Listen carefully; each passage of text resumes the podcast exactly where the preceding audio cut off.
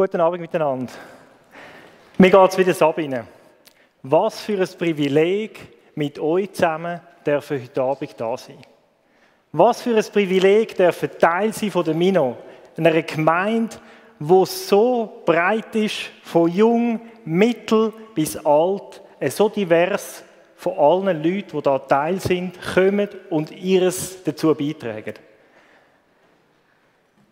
Es flasht mich heute Abend, dürfen da oben stehen, nach der Eleonora, wo es ein Zeugnis gibt, wo eigentlich der Punkt schon so deutlich festgenagelt hat, dass es gar nicht mehr viel mehr zu sagen gibt. Und ich freue mich, nach einer Band dürfen da oben stehen, wo uns geschafft hat, mit in die Anbetung hineinzunehmen. Und wenn du merkst, dass du irgendwo eine Leidenschaft hast, dass du eine Gabe hast oder etwas von dir mitgeben willst, dann komm auf uns zu.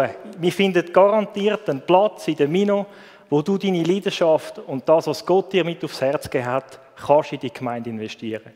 Es ist ein unglaubliches Privileg und ein Segen, so dürfen miteinander unterwegs sein. Und das freut mich mega. Wir sind aktuell in der Predigreihe Psalmen, wo es darum geht, ums Vertrauen. Und wir haben schon mehrere Predigten gehabt und heute Abend geht es um den Psalm 69. Der Psalm 69 ist ein längerer Psalm, besteht aus 37 Vers komplett. Und es wäre ein bisschen zu lang, den euch vorzulesen. Und es wäre auch zu lang, den euch mit einer Audiodatei ähm, zum Gehör führen. Es dauert etwa fünf Minuten. Ich habe mir erlaubt, den Vers ein bisschen einzudampfen. Ich habe die ersten vier Verse genommen, dann etwa 13 bis 17, mache dann eine Pause, steige ein in den ersten Input und komme dann am Schluss nochmal etwa mit den letzten sieben Versen damit wir so ein bisschen grob einen Rahmen haben von dem, was der David sagt. Also ich lade euch ein, hört im ersten Moment einfach zu und lasst das wirken, was ihr hört von dem Psalm. Psalm 69 von David nach der Melodie Lilien. Rette mich, Gott. Das Wasser steht mir bis zum Hals. Ich versinke im tiefen Schlamm. Meine Füße finden keinen Halt mehr. Die Strudel ziehen mich nach unten und die Fluten schlagen schon über mir zusammen. Ich habe mich heiser geschrien und bin völlig erschöpft. Meine Augen sind vom Weinen ganz verquollen. Vergeblich halte ich Ausschau nach meinem Gott. Ich aber bete zu dir, Herr. Jetzt ist die Zeit gekommen, in der du mir gnädig sein wirst. Erhöre mich, Gott, denn deine Güte ist groß. Und auf deine Hilfe ist immer Verlass.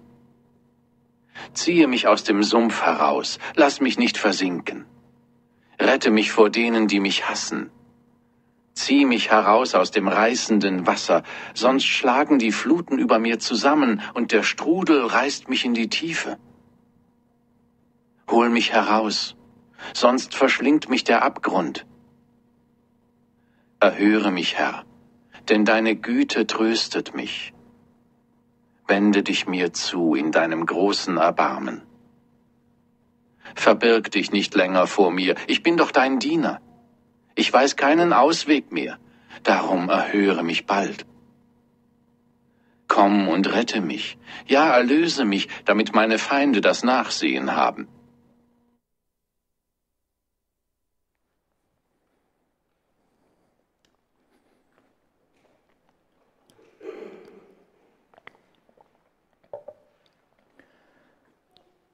Wenn wir den Psalm so hören, dann ist es nicht ein Psalm, wo über Jubel und Heiterkeit und eine frohe Message drin hat. Der David ist in einer Situation, wo er absolut am Boden zerstört ist. Er ist zum Gespött worden von einer ganzen Stadt. Die Leute sind über ihn her. Sie lachen ihn aus und er fühlt sich komplett hilflos, am Boden zerstört.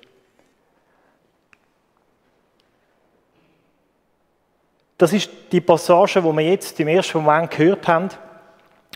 Und über dem heutigen Abend steht so ein bisschen der Predigtitel Psalmes Vertrauen, wenn Gott nicht hört. Und ich glaube, der Vers oder die, die Verse, die wir gehört haben, die drücken das so klar zum Ausdruck. Der David fühlt sich in einer Situation, wo er nicht das Gefühl hat, dass Gott ihn hört. Und er zeigt das ganz deutlich. Rett mich Gott. Ein Hilfeschrei. Es sind physische Anzeichen. Seine Stimme ist heiser, seine Augen völlig verquollen. Weil er so intensiv nach Gott geschrien hat, so intensiv gesucht hat nach einer Antwort oder nach einer Stimme, etwas zu hören von Gott und ihn nicht gehört hat. Und immer wieder kommen die Passagen, erhöre mich, ziehe mich, bring mich, hilf mir, Herr. Das Verzweifeln ist so richtig, richtig spürbar. Und auch in dieser, in dieser Stimme kommt es zum Ausdruck. Der David weiß nicht mehr nie und aus. Er ist hoffnungslos mit einem Problem, das er selber aus seiner eigenen Kraft nicht lösen kann. Vielleicht kennst du so Situationen. Vielleicht geht es dir gerade heute Abend so. Du bist an einem Punkt in deinem Leben, wo du ein riesiges Problem hast. Oder du bist mit einem Schicksalsschlag getroffen, wo du heute Abend selber nicht weiter weißt. Oder es geht dir so, wie es die Eleonora beschrieben hat. Oder es ist deine Gesundheit. Ich glaube, es gibt so viele Möglichkeiten in unserem Leben, wo uns in eine Situation verbringen können, wo wir das Gefühl haben, Gott gehört uns nicht. Ich selber bin Kniepatient seit etwa 17 Jahren. Und in dieser Phase gibt es immer wieder die Momente, wo ich das Gefühl habe, Gott gehört nicht. Ich habe unzählige Mal gebetet, unzählige Mal um Heilig bitten lassen, bin mit anderen Leuten zusammengesessen. Ich bin heute nicht geheilt. Ich habe die Knieprobleme immer noch und es ist so, dass ich seit zehn Jahren einen Haufen von diesen Sportarten, die ich extrem geliebt gemacht habe, Volleyball spielen, Squash spielen, nicht mehr ausführen kann. Und es geht mir so oft so, wie der David da beschreibt, dass ich in diesem Moment das Gefühl habe, Gott gehört nicht. Aus meiner Perspektive heraus fühle ich mich vergessen, fühle ich mich nicht wahrgenommen. Ich weiß zwar, Gott kann, Gott könnte, und es wäre ein Bruchteil von einer Sekunde und ich wäre geheilt, ich wäre gesund, ich könnte rumrennen, ich könnte säckeln, ich könnte alles machen, es wäre kein Problem. Ich fühle mich in diesem Moment verloren.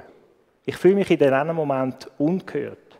Ich habe in diesem Moment das Gefühl, da ist zwar ein Gott, aber er gehört mich nicht. Und ich glaube, jeder von uns ist irgendwo an einem Punkt vom Leben, wo er genau die Situation kennt.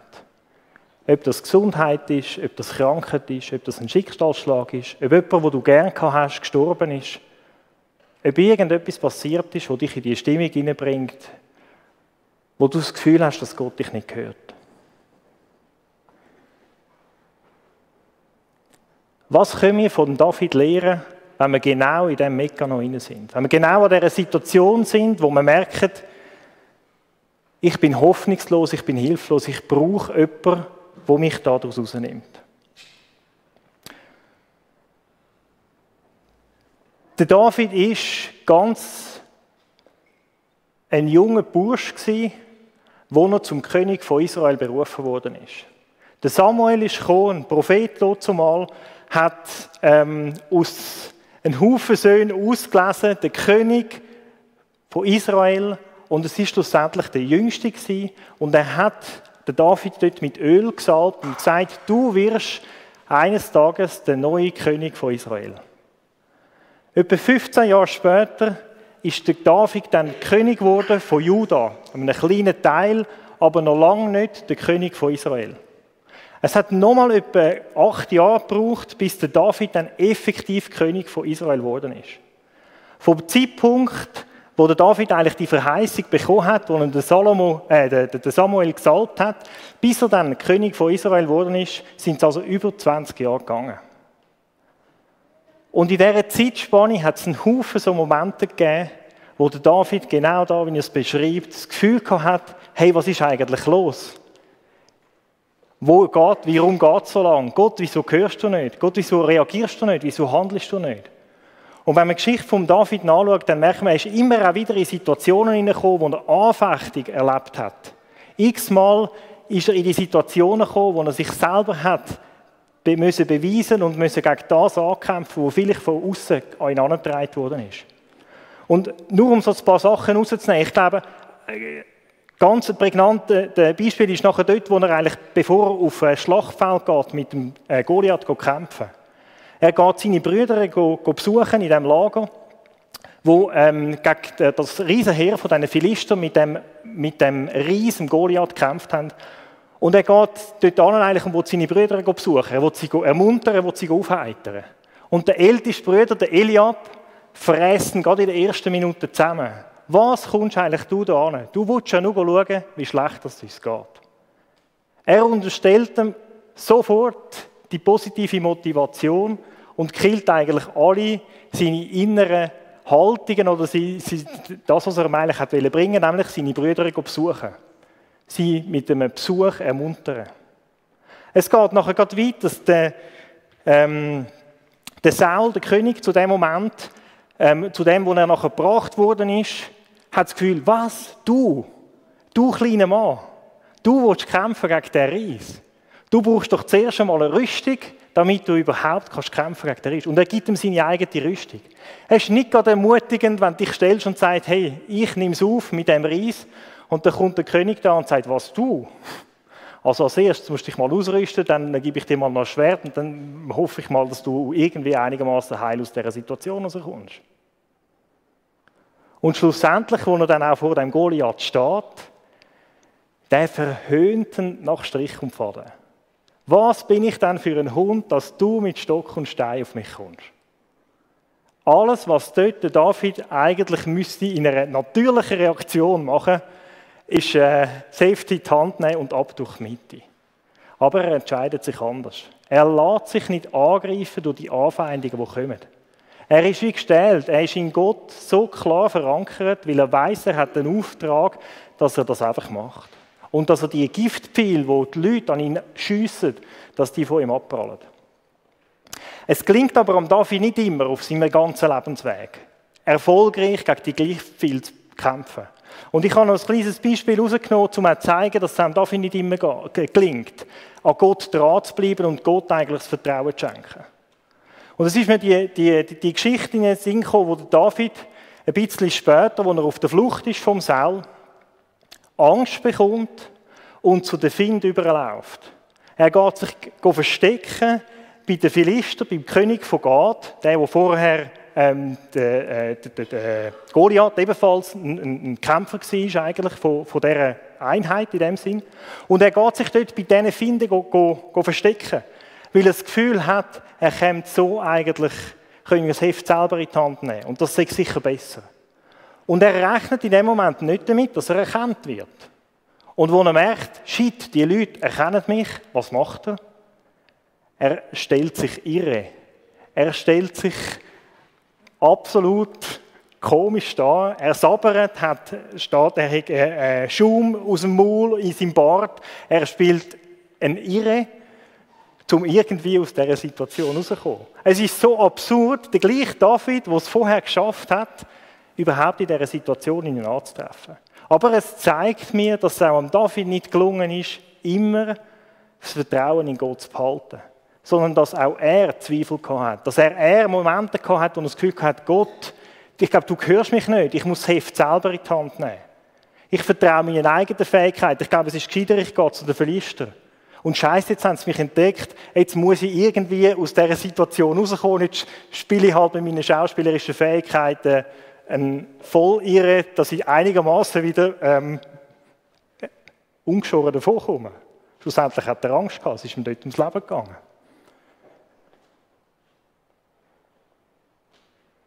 Und spannend finde ich, in dem Moment, und ich habe es versucht, fett rauszuheben, obwohl der David beide Seiten kennt hat. In den Momenten, wo er bestanden hat an den Anfechtungen und in den Momenten, wo er auch erlegen wieder, immer wieder ist er zurückgekommen und in seinen Wort, in seinen Gebet hinein sagt er, macht er eigentlich das fest, was er wirklich glaubt. Denn deine Güte ist zu groß und auf deine Hilfe ist immer Verlass. Immer wieder sehen wir das eigentlich in den Versen von David, dass er genau dort drin wieder zurückkommt und sich beruft. Zurück sind und die Wahrheiten über dem Leben ausspricht. Die biblischen Wahrheiten, die er fest glaubt, mit ihnen in seine Gebet nimmt.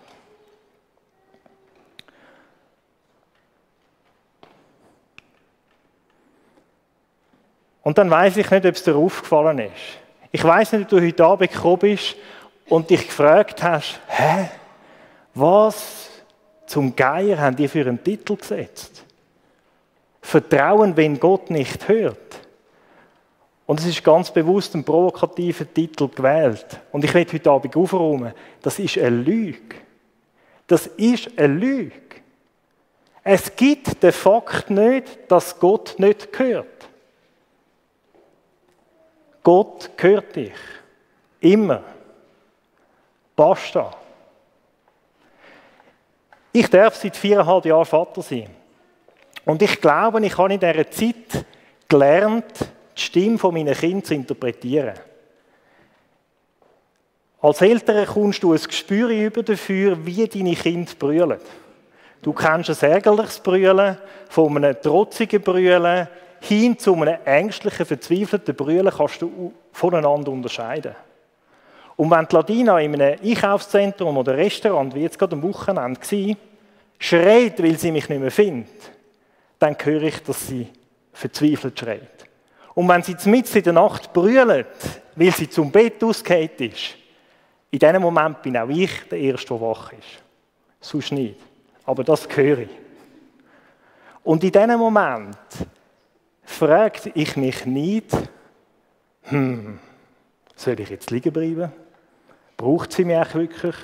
Ist es so dringend? Will ich ihr helfen? Es ist automatisch. Du bist von 0 auf 100, aus dem Tiefschlaf springst du auf und rennst deiner, so deiner Tochter oder deinem Sohn helfen. Es ist keine Frage in dem Moment. Es ist kein Zögern, es ist ein intuitives Handeln. Du kannst gar nicht anders. Du kannst nicht anders, wenn in dem Moment deinem Sohn oder deiner Tochter helfen, weil du merkst, er braucht dich. Du hörst es seiner Stimme an. Du hörst es seinem Flehen an, dass du jetzt der bist, wo gesucht ist, wo gebraucht wird. Und wenn das mir so geht, als beschränktem Vater, mit beschränkten Fähigkeiten, mit beschränkten Möglichkeiten, mit beschränkten Ressourcen, wie viel mehr gehört dann Gott mein Flehen, dein Flehen und weiß, dass du ihn brauchst. Der Fakt, dass Gott nicht hört, ist eine Lüge. Und es ist eine Lüge, die perfid ist, weil sie in deinem und meinem Leben immer wieder kommt. Gott hört dich, egal wo du bist. Gott hört dich, egal wie es dir geht. Du magst in so einer verzweifelten Situation sein, sie mag noch so aussichtslos sein. Was Fakt ist, Gott hört dich. Es gibt die Möglichkeit, es gibt die Option gar nicht, dass Gott dich nicht hört.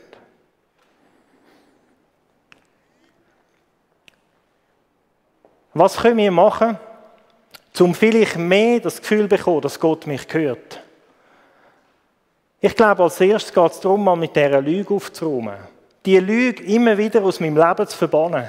Und auch die Lüge, die Giftpfeil, wie sie der David erlebt hat, gar nicht darauf einzugehen, sondern wegweisen. In Gottes Namen, es ist ein Fehler, es ist falsch, es ist eine Lüge, dass du mich nicht hörst, Herr.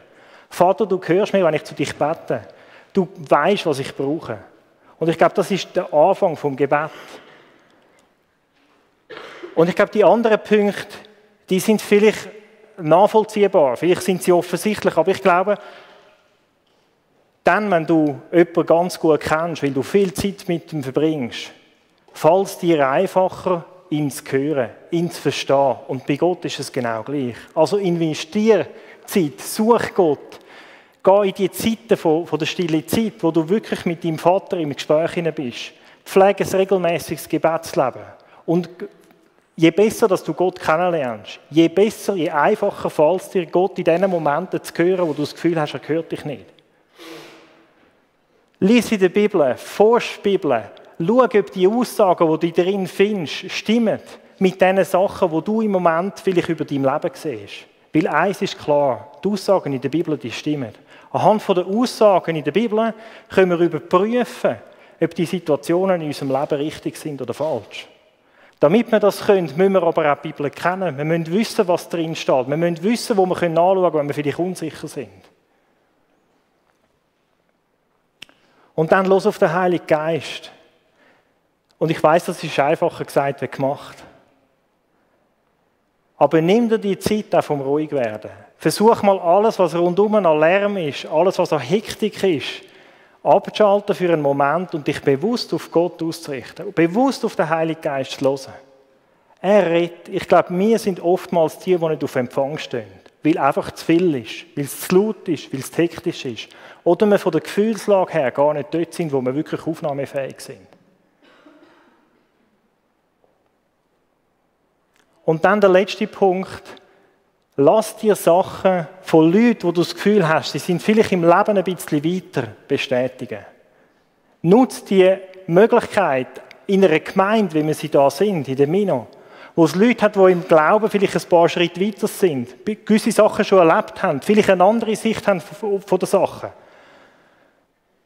Lass die ein in deine Situation, wo du stehst. Gib ihnen die Möglichkeit, mit dir zu beten. Gib ihnen die Möglichkeit, ihre Sicht dir zu sagen. Und prüf die Aussagen. Stimmen sie mit dem, was du selber das Gefühl hast, überlegt? Brauchst du vielleicht eine Korrektur von deiner Sicht? Aber ich glaube, es ist ein ungeheurer Schatz da drin, wenn wir miteinander den Weg gehen und nicht alles isolierte Einzelkämpfer sind. Weil auch ich brauche es, dass mir eine Sicht korrigiert wird von außen durch einen externen.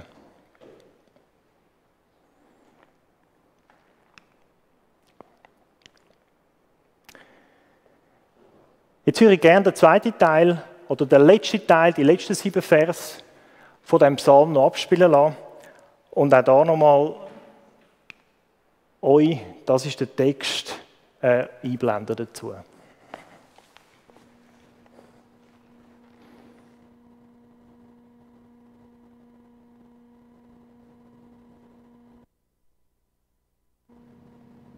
Ich aber bin elend und von Schmerzen gequält. Beschütze mich, Gott, und hilf mir wieder auf. Dann will ich dich loben mit meinem Lied. Ich will deinen Namen rühmen und dir danken. Daran hast du mehr Freude als an Rindern, die man dir opfert, oder an fetten Stieren. Wenn die Unterdrückten das sehen, werden sie froh. Ihr, die ihr nach Gott fragt, fasst neuen Mut denn der Herr hört das Rufen der Armen und Hilflosen. Die Menschen, die um seinetwillen ins Gefängnis geworfen werden, überlässt er nicht ihrem Schicksal. Himmel und Erde sollen ihn loben, die Meere und alles, was darin lebt. Denn Gott wird den Berg Zion befreien und die Städte in Juda wieder aufbauen. Sein Volk wird sich darin niederlassen und das Land erneut in Besitz nehmen. Die Nachkommen derer, die dem Herrn dienen, werden es erben. Alle, die ihn lieben, werden darin wohnen.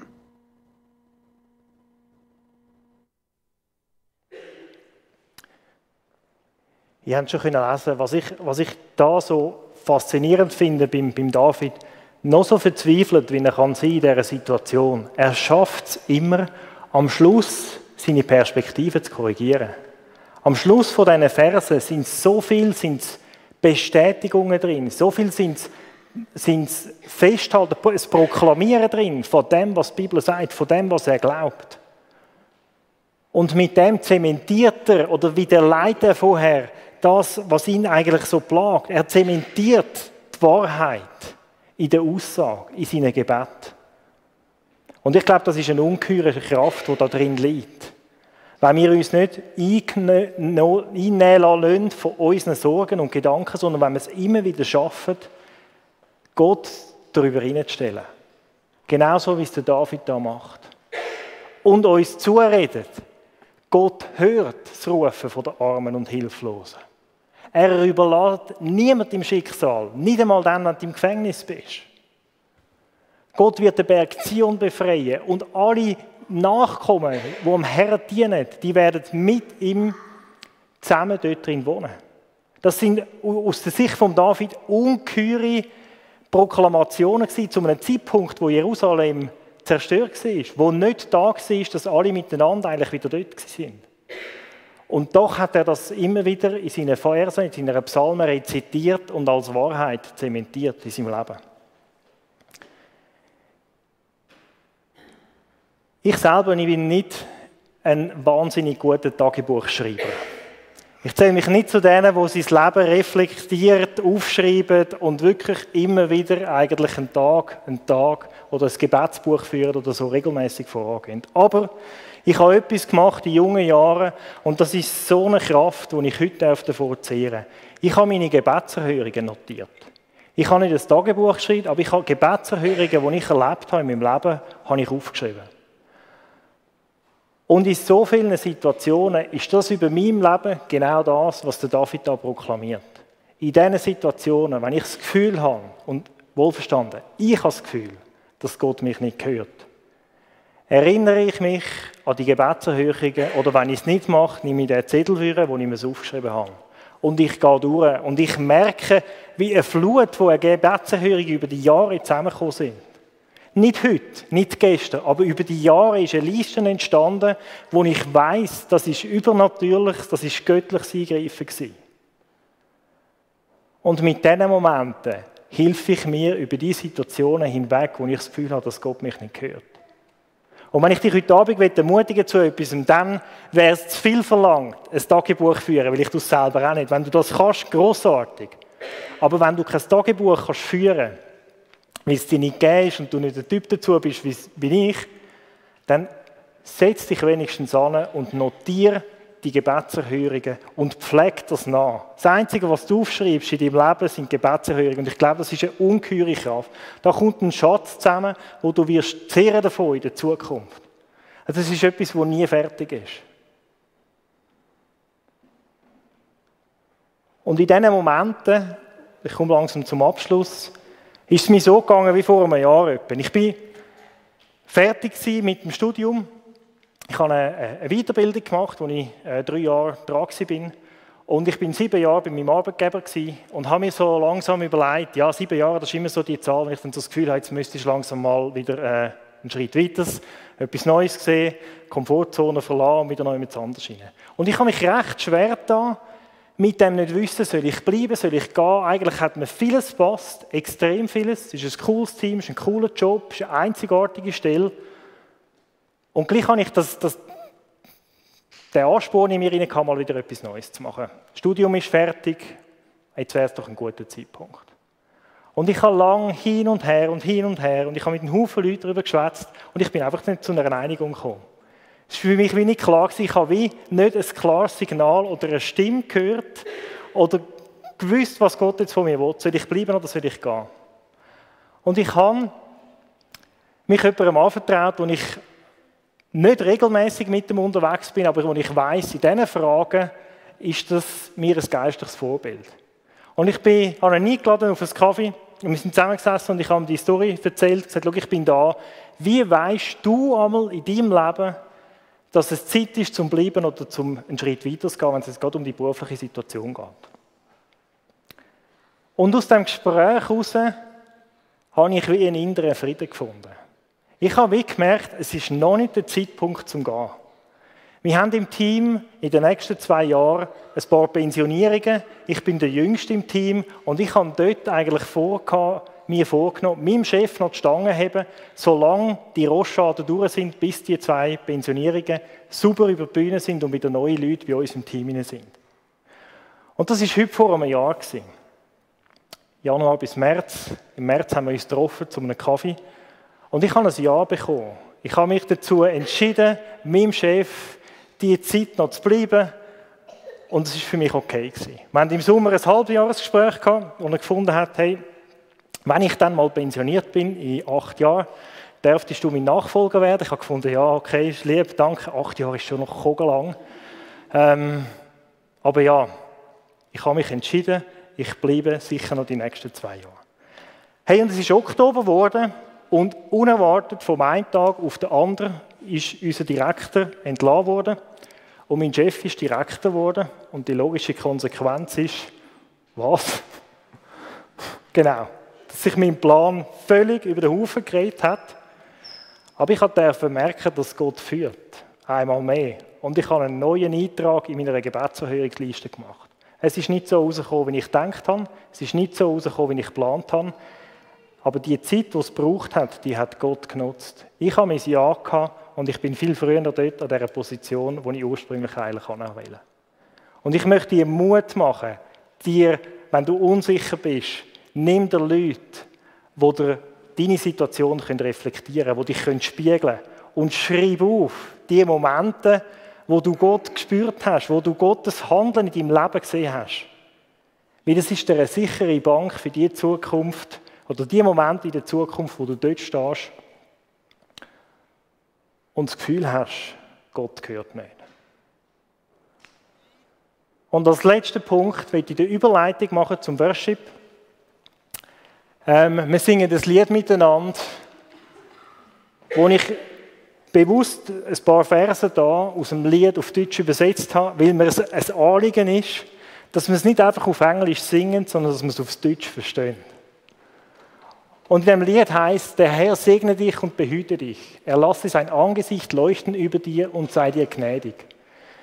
Der Herr wende dein, sein Angesicht dir zu und gebe dir Frieden. Und dann kommt's. Am Morgen, am Abend, in deinem Kommen, in deinem Gehen, in deinem Brüllen und in deinem Jubeln. Er ist für dich. Er ist für dich. Er ist für dich. Und das singen wir achtmal. Und er ist für dich heißt nichts anderes wie, er gehört dich. Er gehört dich. Dass Gott nicht gehört, ist eine Lüge. Ist eine Lüge, die wir im Kopf haben. Es gibt die Option nicht, dass Gott nicht gehört. Er ist für dich. Das Einzige, was ich mir muss sagen, ist, ja, ich weiß. Ja, ich weiß. Lass uns das Lied zusammen singen. Und wenn du Lust hast, das Gebetsteam steht hinten. Aber lass uns das Lied zusammen singen. Lass Gott zusingen, dass er uns gehört. Amen.